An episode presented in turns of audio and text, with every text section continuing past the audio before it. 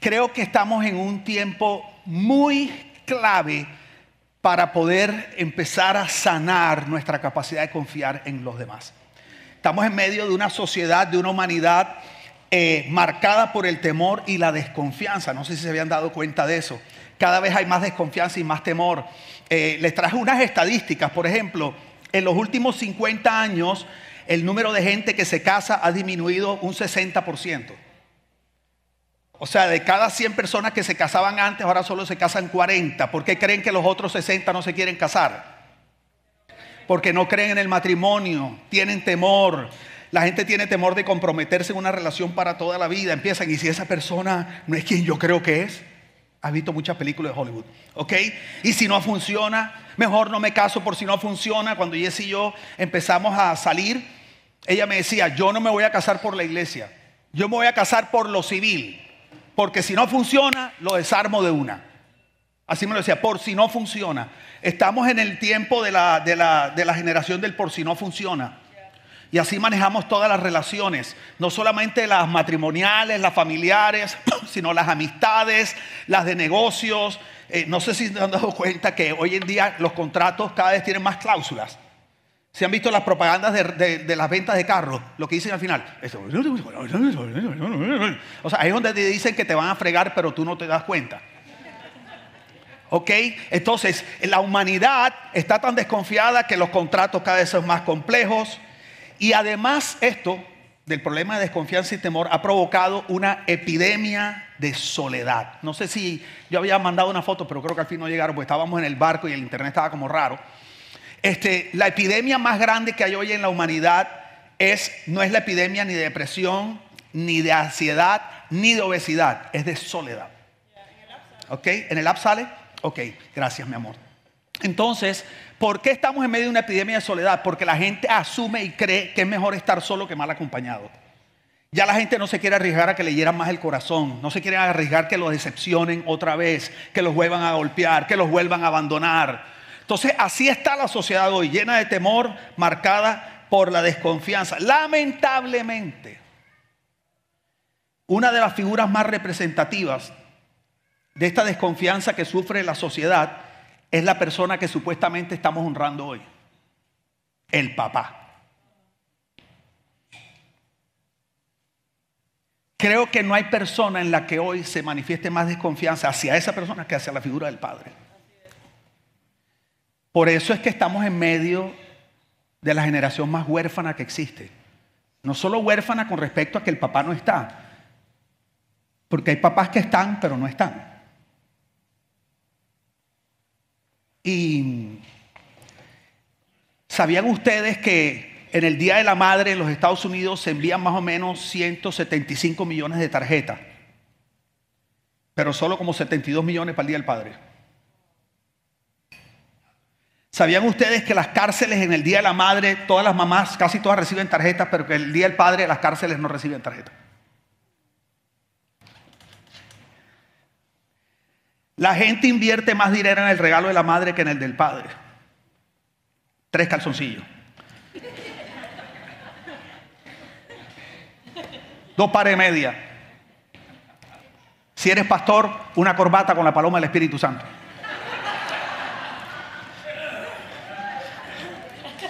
De esas que brillan. Y la paloma es grande, tapapecho. Tú dices, ¿eso es paloma o es cóndor? O sea, el concepto, fíjate qué tremendo. El concepto que las personas tienen acerca del papá se va transformando a medida que la persona va avanzando en edad. No sé si vieron el video, ese video que vieron de los como los doodles, ese video fue hecho, todos esos dibujos lo hicieron los niños de la iglesia. Esas frases las dijeron niños de esta iglesia. Y es tremendo porque la mayoría de los niños habla así de su papá, pero la mayoría de los jóvenes no habla así de su papá.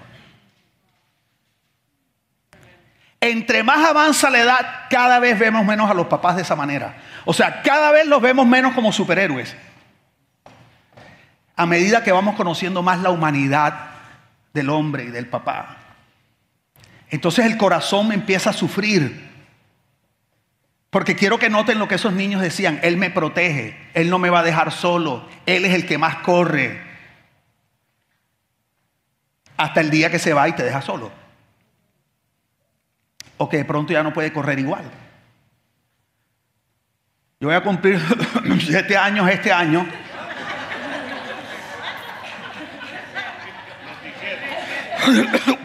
siete. 57 cumplo en noviembre 21 para que vayas ahorrando. Como me vengas con una corbata con el Espíritu Santo, más nunca regresas a este lugar, ¿oíste? Y nosotros duramos casi 12 años para poder tener nuestros hijos. Perdimos tres bebés. Jesse no podía tener hijos genéticamente. Nuestros tres hijos son milagros. Una vez estábamos en una reunión en una iglesia que nos invitaron y había una profeta predicando y la profeta se acercó a donde Jesse le dijo, así te dice el Señor, tres me llevé y tres te doy. Menos mal que dijo eso y no tres me llevé y diez te doy. ¿Oíste? Tres me llevé y tres te doy. ¿Qué pasa? Que nosotros ya teníamos 12 años, o sea, nuestra Alejandra nació cuando ya teníamos más de 12 años de casado. Entonces, cuando nace Dani, me agarra 40 y largo. Entonces, Dani, como todo niño, íbamos a la piscina, papi, papi, cárgame en los hombros. Si me ven que me estoy jorobando, ya saben por qué es. Porque a medida que van pasando los años, los niños se van dando cuenta que sus padres no son tan perfectos como ellos creían. No solamente no son tan perfectos, algunos de ellos están muy lejos de lo que un hijo necesitaría en su vida. Algo sucede en el corazón cuando nos damos cuenta de que nuestros padres son humanos, no superhéroes. Y así se llama la enseñanza de hoy. Humanos, no superhéroes. Nada causa más dolor e inseguridad en el corazón que los errores y abandono de un padre. Cuando un padre no sabe cumplir con su función de paternidad de manera adecuada, se empiezan a producir y a generar conceptos distorsionados de la paternidad en el corazón de los niños. Y nuestro sistema de creencias se empiezan a establecer ahí conceptos distorsionados de lo que es un papá. Y la Biblia enseña que como el hombre piensa, así vive. O sea que lo que hay en nuestro sistema de creencias determina nuestra manera de vivir, nuestra manera de analizar. Esa es nuestra cosmovisión, la manera como vemos la vida. Y a través de ese sistema de creencias, donde están esos conceptos distorsionados de paternidad, eso es lo que empieza a determinar cómo tú decides hoy, cómo tú vives hoy. ¿Qué piensas de lo que es un padre hoy? ¿Qué piensas de Dios? Porque Dios es un Padre. Dios me habló hace como unos par de semanitas y me dio la instrucción de que en vez de hacer el taller de ID Experience un sábado, lo hiciéramos los domingos aquí para toda la iglesia. Y a partir de hoy estamos comenzando como ese taller de ID Experience. Y quiero que te prepares para vivir, no te estoy exagerando, tal vez la experiencia más transformadora que vas a experimentar en toda tu vida. Te puedo asegurar que después de estas enseñanzas jamás verás a Dios igual, jamás verás la vida igual, jamás te verás a ti igual. Espero que no te pierdas ni una, espero, espero que traigas invitados, porque no sé cuándo vuelva a dar esta serie. Cuando nuestros padres no establecen o, ejercen una paternidad saludable, se establece un concepto distorsionado de la paternidad, oye esto, que no nos permite acercarnos a Dios Padre con confianza ni disfrutar la vida maravillosa que Él tiene para nosotros. Acompáñame, acompáñame a Romanos 8:15.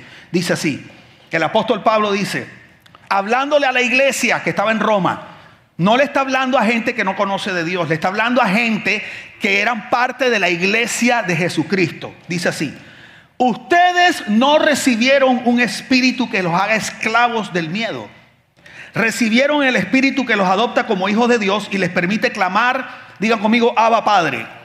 Ahí dice Padre, Padre, pero realmente es Abba Padre. Ya les voy a explicar por qué dice Padre, Padre ahí. Debería ser más bien Papi, Padre. ¿Ok? El apóstol Pablo se dio cuenta que la gran mayoría de los creyentes no estaban disfrutando de una relación íntima con Dios como Padre.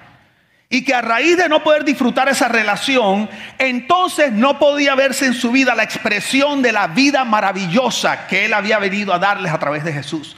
Entonces Pablo les está diciendo, estoy notando que ustedes no tienen la capacidad de acercarse con confianza a Dios, porque esa frase Abba Padre es una combinación del arameo y del griego que significa que podemos venir delante de Dios Padre en total confianza. Recuerdo un día que estaba en la iglesia que Jess y yo conocimos al Señor allá en Barranquilla, el centro bíblico, que aquí hay varios que estaban ahí con nosotros, bueno, que llegaron primero, son más viejos que yo. Este, voy a decir que no, 35, 38. Ok. Y entonces recuerdo que estábamos en plena prédica y el pastor Rafael siempre tenía mentas en el bolsillo. Pero esas mentas que le llaman menta helada, que tienen un papelito que suena. Y recuerdo que ese tiempo el, su hijo menor, que creo que se llama Samuel, se subió aquí en medio de la enseñanza. Pero eres tú una iglesia de esas que tú, tú no puedes subir aquí sin permiso, porque te vas para el infierno. ¿Ok? Y entonces, y yo vengo de, una, de un hogar bien respetuoso, mi papá y mi mamá, yo no podía despertar a mi papá haciendo la siesta porque eso era mortal. Entonces de pronto ese niño se sube, no sé cuántos años tendría, cinco años, seis años cuántos tendría, y de pronto se sube en plena prédica, le mete la mano en el bolsillo y se oye, y yo decía, qué, qué poca vergüenza, pero qué irrespetuoso este niño. Y saca la menta y ahí, ahí arriba empieza, y la abre, ah, se la meten, y se mete en el bolsillo y yo dije, Dios mío, qué falta de autoridad la de este hombre. Hubiera sido mi papá. Mi papá me mete dos cocotazos de una vez. Y con el tiempo entendí que lo que me molestaba no era el irrespeto, sino que tenía envidia que yo no podía llegar así delante de mi papá.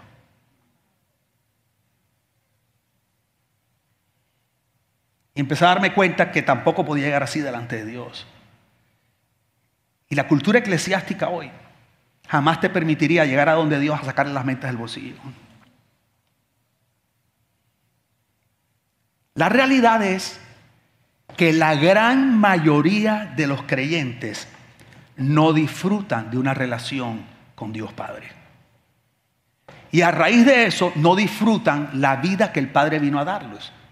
Ajá, JB, ¿y cuál es la vida que el Padre o que Jesús vino a darnos? Está en Juan 10.10, 10. acompáñame a Juan 10.10. 10. La enseñanza hoy no se les va a olvidar nunca. Juan 10:10. 10. Espero que me alcancen las tres horas y media para enseñar. Quedan 21 minutos. Juan 10:10 10 dice así. Este es Jesús hablando. Jesús dice, el ladrón solo viene para robar o a robar, matar y destruir. Y él dice, yo he venido para que tengan, para que tengan, pero no cualquier vida, una vida en entonces, fíjate qué tremendo que si tú pudieras hacer una descripción del cargo o pudieras describir en una oración cuál es el propósito por el cual Jesús vino a esta tierra, si tú le preguntas a la gente, la gente tú le dices, ¿para qué vino Jesús? Te dice, para salvarnos. Es en parte correcto para tal cosa, para llevarnos al cielo. Pero todas esas respuestas son respuestas limitadas, son respuestas que no incluyen el regalo total de lo que Jesús vino a darnos. Jesús lo dijo, él dice, les voy a decir para qué vine. Yo vine para darles, pero no cualquier clase de vida, una vida abundante. Esta palabra vida es la palabra del griego zoe, que tiene que ver con la vida espiritual que solo Dios te puede dar. Jesús está diciendo, nadie te puede dar la vida que solo yo te puedo dar. Esta vida solo la encuentras en mí y yo te la vine a dar. Y luego utiliza esta palabra abundante que del griego es la palabra perizos, que significa superior en calidad y en cantidad. Jesús está diciendo, no solamente es una vida que solo yo te puedo dar, es una vida superior, más excelente, está por encima de cualquier cosa que este mundo te pueda ofrecer. No solamente superior en calidad, porque a veces los cristianos queremos ser tan espirituales que queremos espiritualizar la pobreza. Queremos ser tan espirituales que queremos hacer de la escasez un regalo de Dios. Jesús dice, no, no, no solamente te vengo a dar una vida que es superior en calidad, te vengo a dar una vida que es superior en cantidad. Y a eso se refiere Pablo en Romanos 12.2 cuando dice, no te amoldes, no te conformes a este mundo. No te conformes, no tomes la forma y también es no te resignes. No te resignes a la vida mediocre, limitada que este mundo te ofrece. No me refiero a cosas, ahorita les voy a explicar eso. Eh, Pablo está diciendo, o el Espíritu Santo a través de Pablo, tú no tienes que ser otra estadística de ataques de pánico, de ataques de depresión, tú no tienes que ser otra estadística más de divorcio, tú no tienes que ser otra estadística más de, de tristeza, de miseria, de escasez.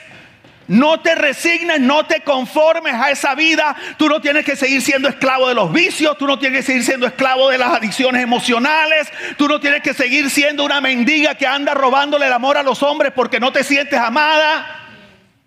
No tienes que casarte con el primer tiburón que venga porque te hace falta tu papá.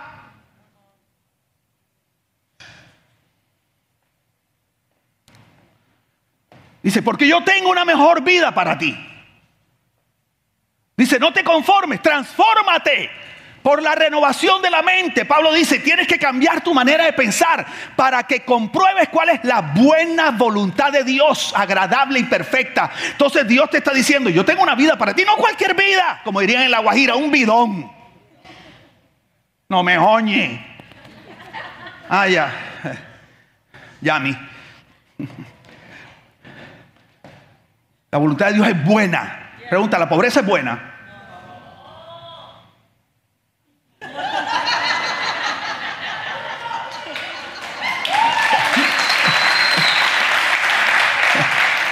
¿A cuánto le gusta la depresión? ¿A cuánto le gusta andar con un deprimido?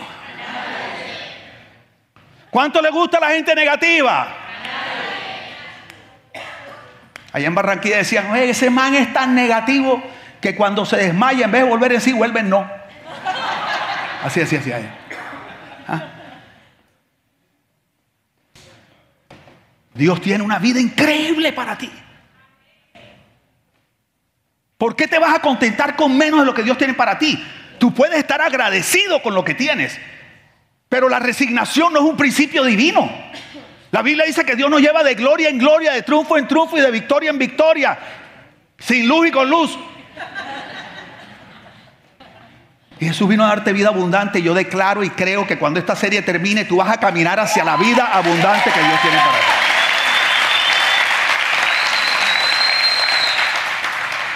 La pregunta, ¿qué es la vida abundante? Mm.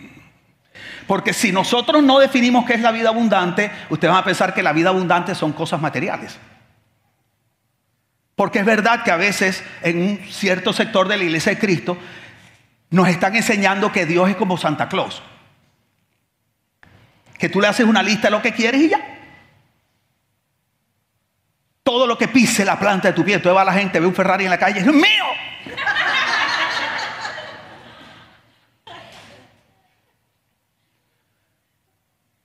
Decláralo, decláralo. Profetízalo, establecelo. Y el man comienza a los 18, yo declaro y tal. Después está los 85, yo declaro que eso es mío, sí. Y nunca pasa lo que estás haciendo. Y te decepcionas con la iglesia y con Dios, como si Dios fuera un incumplido, porque tenemos una imagen y un concepto distorsionado de lo que es la verdadera abundancia. ¿Qué es la vida abundante? Porque, ojo, lo material es una consecuencia, una expresión de la verdadera abundancia. ¿Qué es la vida abundante? Acompáñame a Juan 17.1. ¿Están aprendiendo algo hoy? Mucho, gracias. Juan 17.1 es uno de mis capítulos favoritos de la Biblia porque es el capítulo donde vemos a Jesús orando. Es como si el Espíritu Santo hubiera puesto una camarita y es el único capítulo en la Biblia que nosotros vemos a Jesús como una oración en intimidad con su Padre, aparte de Génesis, que es muy chiquito, Padre, si es posible, pasa a mí esta copa. ¿Ok? Entonces Jesús está orando, te recomiendo leer ese capítulo, es súper importante el capítulo 17 de Juan. Jesús dice, al terminar de decir estas cosas, Jesús miró al cielo y dijo, ¿qué dijo? Pero por favor, como si hubieras desayunado un cachito en The Corner. Y Jesús dijo, muy bien, Padre, la hora ha llegado. ¿a quién le estaba orando Jesús? Claro, porque Dios es un solo Dios en tres personas. O sea, Padre, Hijo y... ¿Cómo es Dios? Padre, Hijo y Espíritu. ¿Y a quién le estaba orando Jesús? ¿Y Jesús quién es? El Hijo le estaba orando a quién?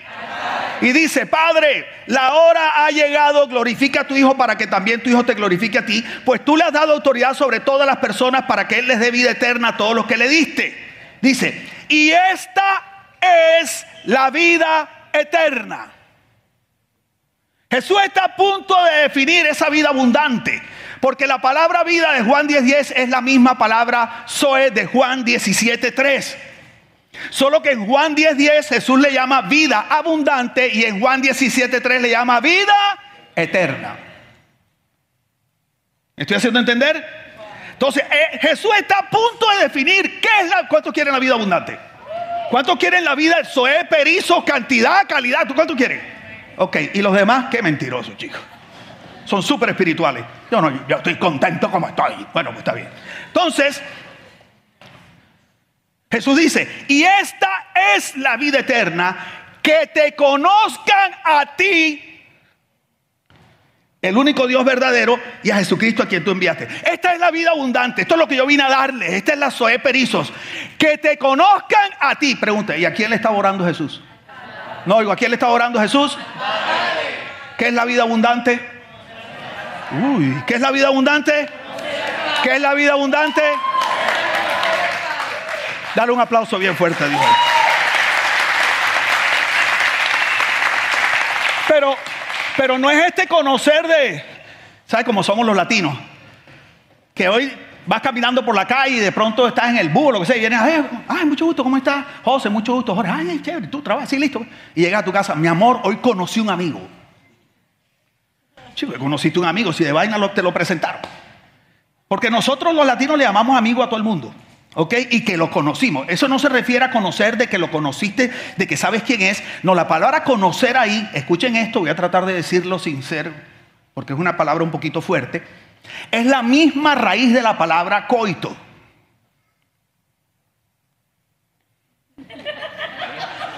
O sea, es la misma raíz de la palabra que se usa para expresar la penetración en el acto sexual.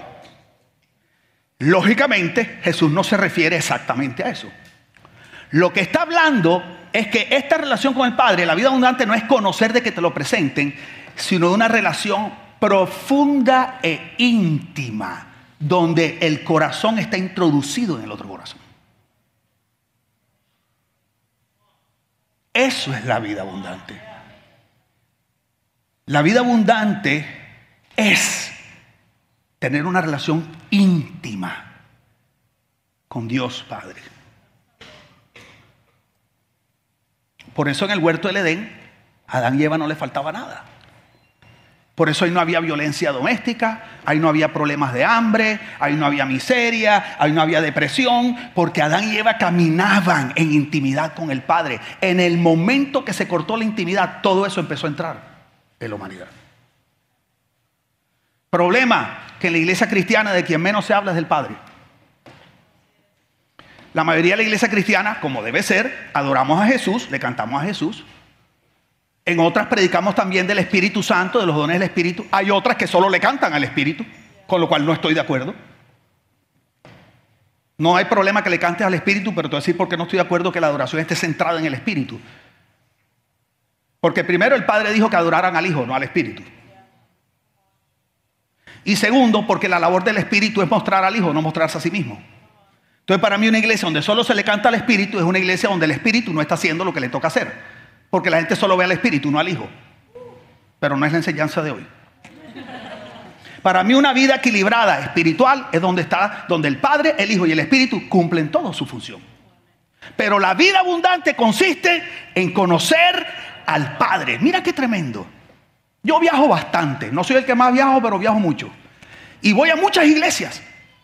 Y ustedes saben que yo no solo me la paso metido en iglesia, yo voy a todos lados. Pero de manera especial en la iglesia me encuentro mucha gente, digo amigo, cansada, frustrada y decepcionada. Muchos, ¿cómo están? Con su vida espiritual y con Dios.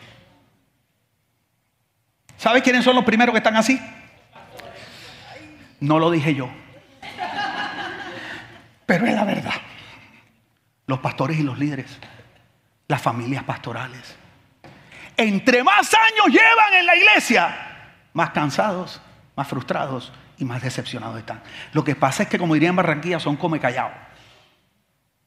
Porque hemos establecido una cultura en la iglesia de hipocresía, donde tú no puedes manifestar lo que estás viviendo ni lo que sientes. Y no me refiero solo a pecado, porque es que la, doble vida más grave que promueve la iglesia no es la vida de tener el pecado, no es la doble vida de tener pecado escondido. Es la doble vida donde tú no puedes ni siquiera expresar tu depresión, ni que tienes dudas de Dios, ni que hoy estás triste, porque empiezan a decir que eres poco espiritual. Ese pastor de seguro abrió una puerta y se le metió un espíritu. Necesita liberación, es poco espiritual, de seguro no ora lo suficiente. Y empiezan a juzgarnos.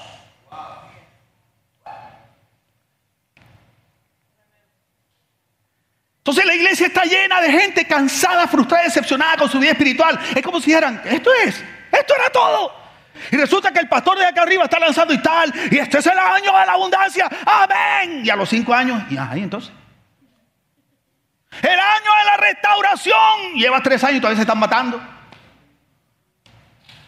Los negocios no te salen, sigue fracasando, las relaciones no te funcionan. Y es como que tú dices, Dios mío, pero qué vida paralela es esta. Yo como que estoy en el multiverso, brother. Estoy en el multiverso y estoy en el universo de los fracasados. De los, de los hijos de segunda categoría del Señor. De a los que no le quedó nada después de la repartición. Todo lo que prometen, para todo el mundo, menos para mí. Yo sé que aquí no hay nadie que se siente así.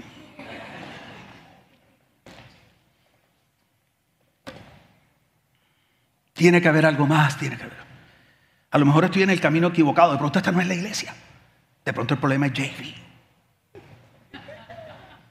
Son los tatuajes. Los tatuajes le chupan la unción.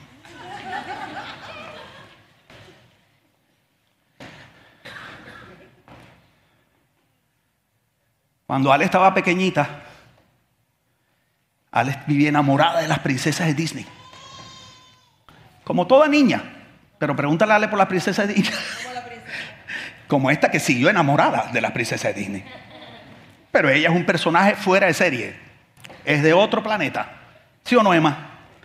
Ale, cuando estaba pequeñita, le gustaban mucho las princesas de Disney. Como vivíamos aquí en Miami, entonces ella tenía cuentos de Disney. O sea, quiero decirte, yo me sé el nombre de todas las princesas de Disney de los príncipes, de los caballos y de los perros, seis perros. Hasta Moana, hasta la última Ariel. Lo sé, lo sé todo como la esposa del borracho. Yo le echaba cuentos de Disney a Ale todos los días, nos echábamos cuentos en la noche y entonces tratábamos de llevarla a Disney por lo menos un par de veces al año. Entonces, yo me acuerdo, teníamos una Ford Winstar verde, y entonces yo ahí en la Ford Winstar yo le ponía a Ale, o sea, yo, no le podía decir a ella que íbamos a ir a Disney una semana antes porque Ale se enloquecía, porque es desesperada, no sé a quién salió, y es súper desesperada. Y entonces, cuando nos montábamos en el carro, yo prendía el carro y ella decía, ¿cuánto falta, papi? Entonces yo prendía el carro y pensaba, ¿Are we there yet? ¿Are we there yet?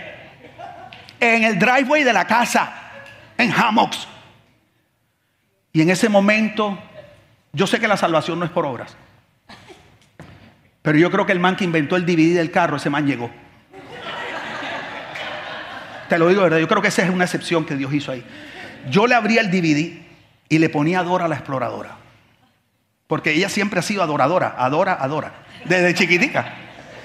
Y empezaba. Hey, I'm Boots. Daddy. I'm the grumpy old troll who lives under the bridge. Who there? Who there? me lo sé todo, todo me lo sé.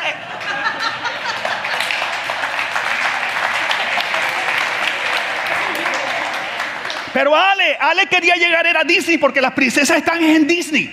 Pero el problema es que para ir a Disney había que tomar esta autopista, este camino que se llama el Turnpike. Y dependiendo del animal que maneje, pueden ser cuatro horas, cinco horas, y cuando es con una bebé, pueden ser ocho horas.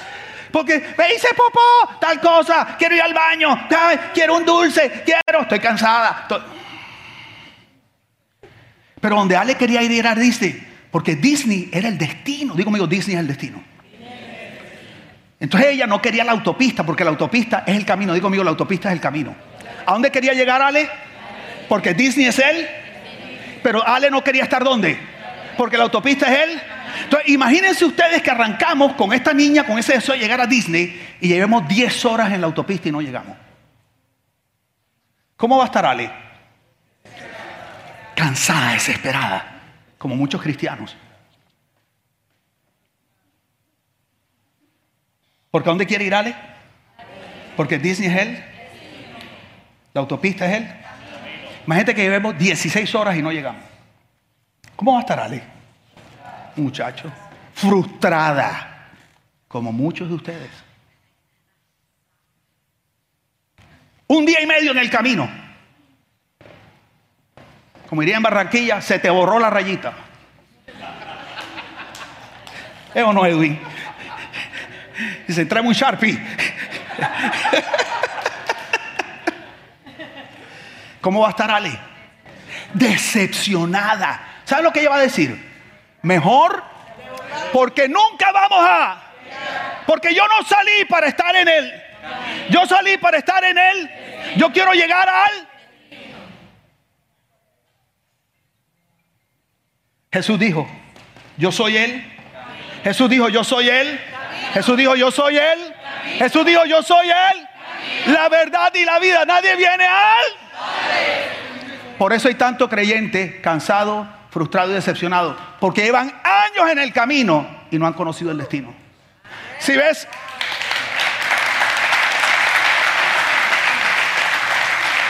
Porque no hemos entendido que Jesús no vino a llevarnos a Jesús. Jesús vino a llevarnos al Padre. Aunque la vida cristiana es en Cristo, el propósito de la salvación es estar con el Padre, no estar en Cristo. Y la iglesia se la pasa criticando y juzgando a todo el que no está en Cristo, que no se parece a Cristo, pero el Padre brilla por su ausencia en la iglesia. Y claro, la gente no conoce la vida abundante porque la vida abundante es conocer a quién. No al hermano. Jesús no es tu papá. Jesús es el primogénito entre muchos hermanos.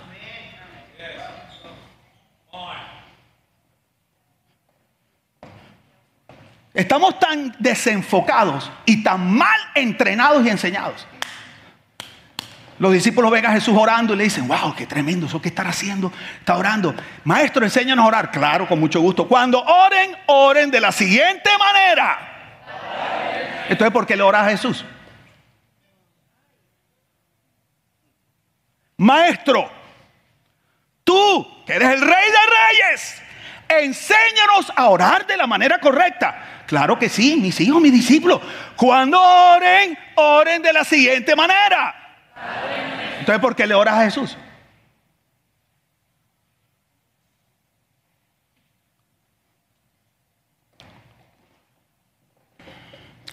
Qué silencio.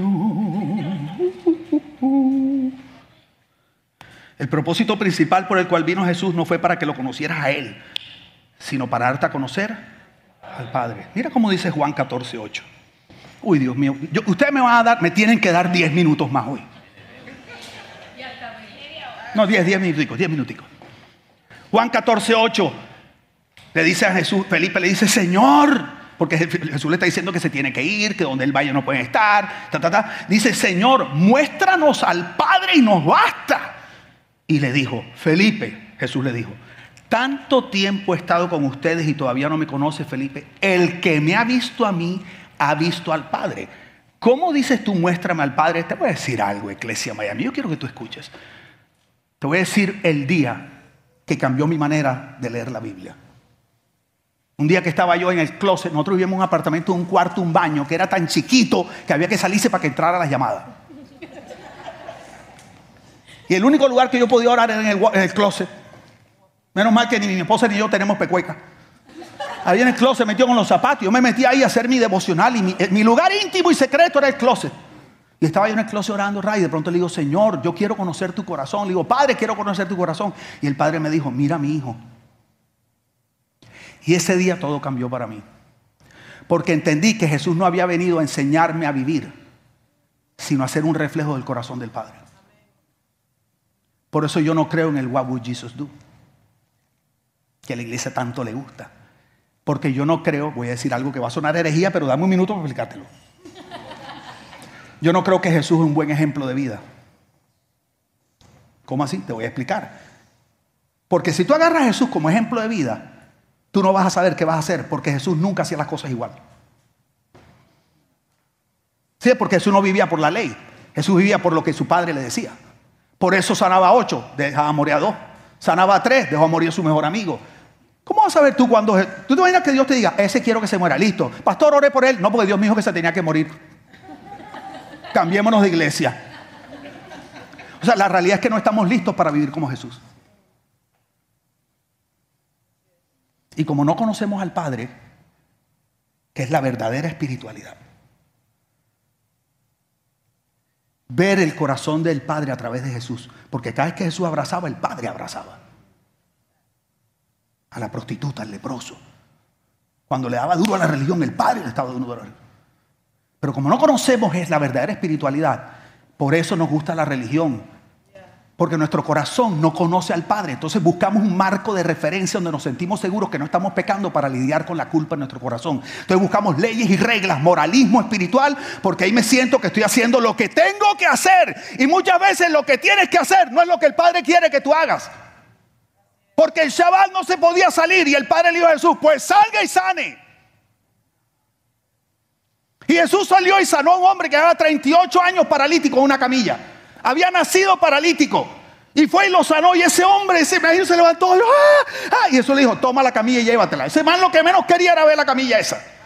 Y la agarró y me imagino que el man quería correr libre. Y resulta que con la camilla ahí, tú sabes. Y todo el mundo sabía que ese era el paralítico que llevaba 38 años pidiendo limosna, que no había podido jugar de niño con sus amigos. No podía correr, no podía hacer nada. Y de pronto Jesús lo había sanado. Y vienen los fariseos. ¿Sí ves? Muchos cristianos fariseos caminando y se lo encuentran y ven al man caminando.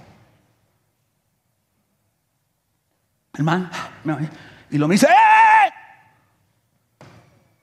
¿Tú qué haces cargando una camilla el sábado?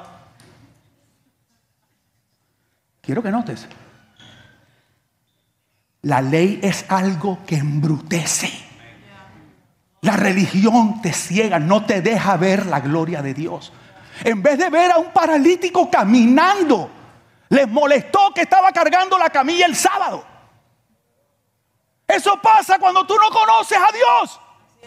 Por eso te la pasa criticando y juzgando los tatuajes, los jeans y todo eso.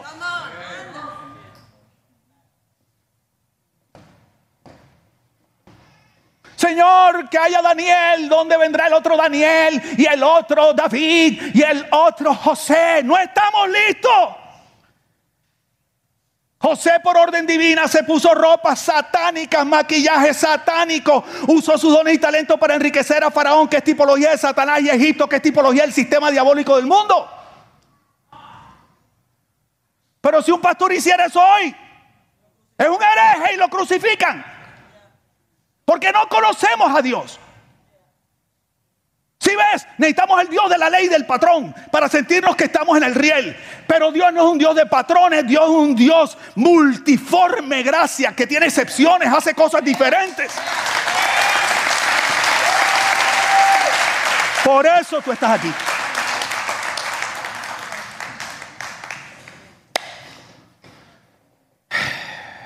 Hay un principio que los quiero dejar con esto. Emanuel, ¿me ayudas, por favor? Y es un principio que yo le he llamado el principio del lugar de origen. Te lo voy a leer y después te lo voy a explicar. El principio del lugar de origen dice, creo que ojalá lo puedan poner ahí. Ese cuadrito negro me tiene loco, pero bueno, lo arreglaremos para el otro domingo. Dice, todo lo creado tiene un lugar de origen, dígalo conmigo y debe permanecer en su lugar de origen para vivir y cumplir el propósito para el cual fue creado. Quiero que lo lean ahí. Uno, dos y tres. Léanlo.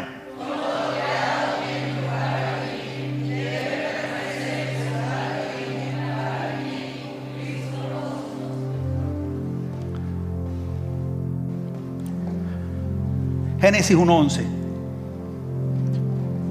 Entonces dijo Dios. ¿Quién dijo? Produzca la tierra vegetación Hierbas que den semilla y árboles frutales que den su fruto con su semilla sobre la tierra según su especie. Y así fue. Y produjo la tierra vegetación.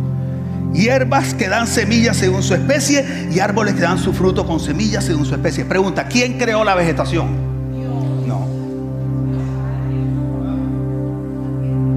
La tierra, ¿de dónde salió la vegetación? Ahora, ¿quién le dio la orden a la tierra? Dios dijo, y dijo Dios, produce tierra. ¿Y la tierra qué hizo? Obedeció. ¿De dónde salieron los árboles? ¿Cuál es el lugar de origen de un árbol? ¿Cómo sabes que la tierra es el lugar de origen de un árbol? Porque fue a lo que Dios le dio la orden.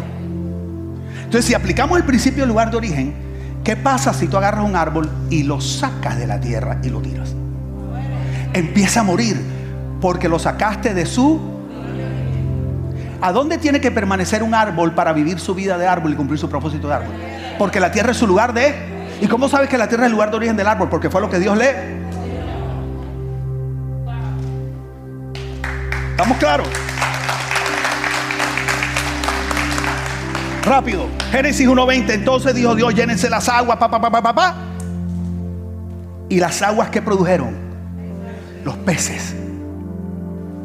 ¿Cuál es el lugar de origen de un pez? ¿Qué pasa si se saca un pez del agua? Se empieza a morir, porque tú no lo sacas así. Como el árbol no se muere enseguida. ¿Sabes por qué el árbol no se muere enseguida? Porque todavía tiene vida adentro. Pero empieza a morir en la medida que va consumiendo la vida adentro porque ya no está conectado a su lugar de origen. Y por eso el pez dura, empieza. Un día me dijeron, yo le dije, ¿qué hace el pez? Dijeron, patalea. Y yo, pues el, árbol, el pez no tiene pata, ¿cómo va a patalear? Aletea. ¿Cómo sabes que el agua es el lugar de origen de un pez? Fue lo que al, que Dios le habló. O sea, que dónde tiene que permanecer el pez para vivir una vida de pez y cumplir su propósito de pez. Porque el agua es su lugar de. Luego le habla a tierra otra vez, Génesis 1.24. Entonces dijo Dios: produzca la tierra seres vivientes según su especie, ganado, reptiles, animales, la tierra. ¡Pah! Así fue. ¿Cuál es el lugar de origen de la vaca? La tierra. La tierra. Si tú tienes una vaca que se llama Rosita y la amas, y Rosita está cansada de que la ordeñen del trabajo. Y resulta que tú en una rifa te ganas un crucero por el Caribe. Y puedes ir con otra persona y tú le dices a tu marido, pues sabes, tú no vas, Rosita va conmigo. Y te llevas a Rosita en el Harmony of the Seas de Royal Caribbean. Le compras su paquete de bebidas. Y cuando estás allá por Coco Cay, en medio del mar, el agua azul, precioso. Tú ves a Rosita suda, que suda.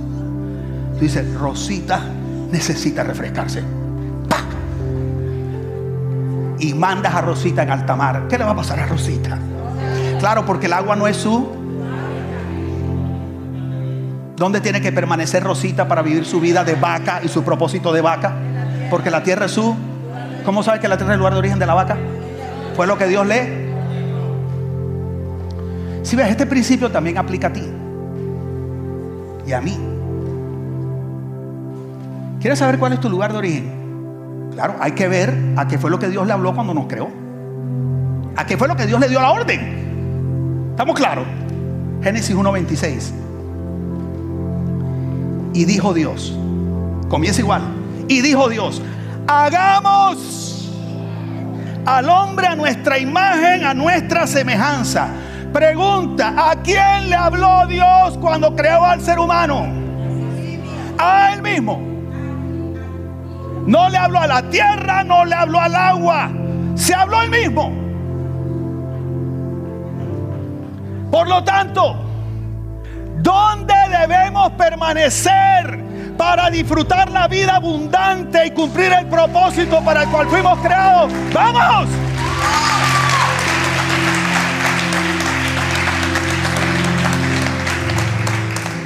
Padre es tu origen. Por eso la vida abundante es conocer al Padre. ¿Sabes qué vino a hacer Jesús?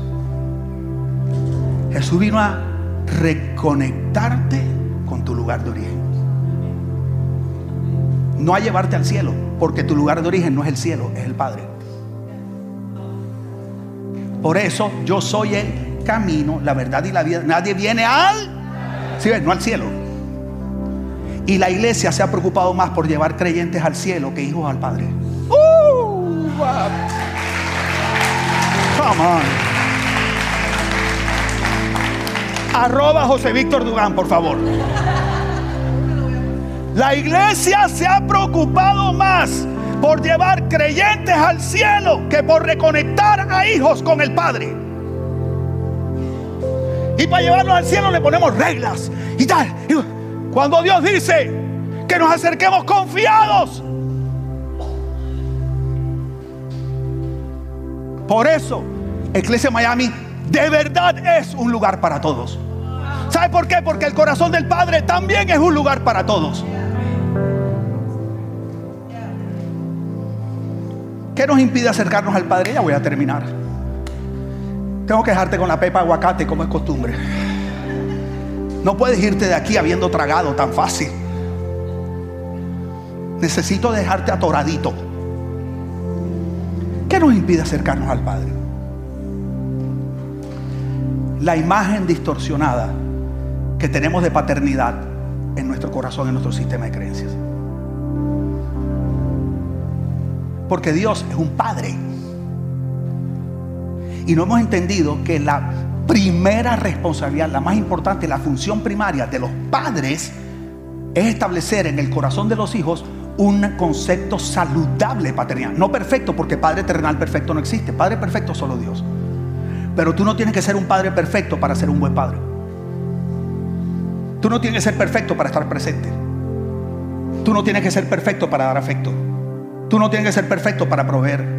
Tú no tienes que ser perfecto para proteger. Y para eso Dios pone padres. Y por eso Él decidió llamarse Padre. El problema es que los padres terrenales, seamos honestos, no hemos representado bien a Dios.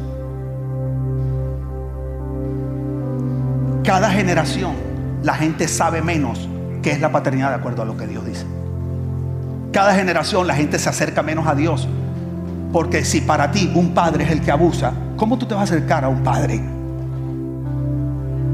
Si un padre es el que abandona, si un padre es violento, si un padre incumple su palabra, si un padre es un irresponsable que no puede mantener un trabajo y por eso te andaban sacando del colegio al frente de todos tus amigos porque no había pagado la matrícula, tenías que vivir donde tus tíos, donde tus tías, dormir en el carro,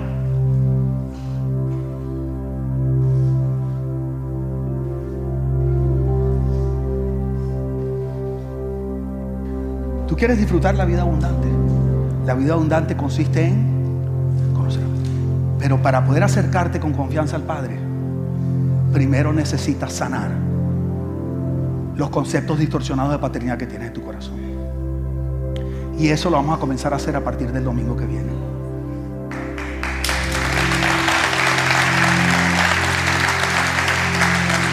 Nada, nada Aquí hay una frase que lo voy a dejar. Dice, como veas a tu Padre terrenal, así verás a tu Padre celestial.